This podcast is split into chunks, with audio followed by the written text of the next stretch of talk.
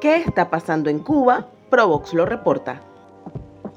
El pasado 26 de marzo se realizaron en Cuba las elecciones nacionales para renovar la Asamblea Nacional del Poder Popular, jornada que, entre otras cosas, se caracterizó por una metódica represión y hostigamiento contra observadores independientes. Aunque la vigente ley electoral reconoce el derecho a observar las elecciones, las organizaciones de la sociedad civil que intentan monitorearla no cuentan con reconocimiento legal en la isla integrantes de estas plataformas independientes de observación denunciaron que fueron impedidos de observar el proceso en una clara violación de la propia ley electoral.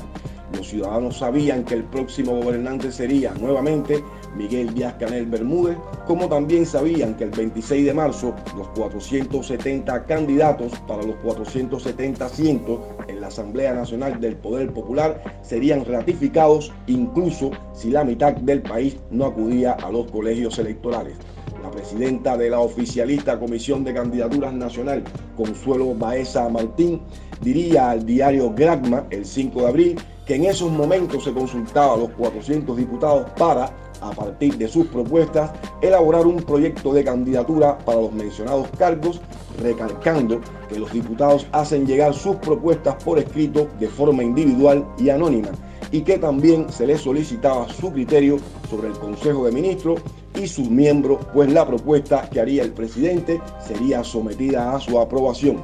Desde Provoc logramos identificar 31 etiquetas posicionadas como tendencia en Twitter en Cuba sobre este proceso durante el, entre el 1 de febrero y el 31 de marzo, acumulando alrededor de 1.223.481 tweets.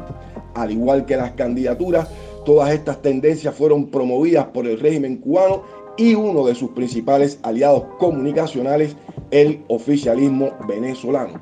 En estas elecciones, la Comisión Nacional de Candidaturas presentó 400, 470 candidatos para 470 escaños, por lo que el proceso solo sirvió para refrendar la selección que hizo el Partido Comunista. De tal manera que el órgano que debería representar a una sociedad plural, compleja y con demandas diversas está cooptada por el partido único que ha secuestrado el poder en Cuba durante décadas.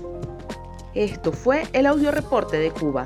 Para más información sobre manipulación sociopolítica en redes, síguenos en arroba ProvoxBE.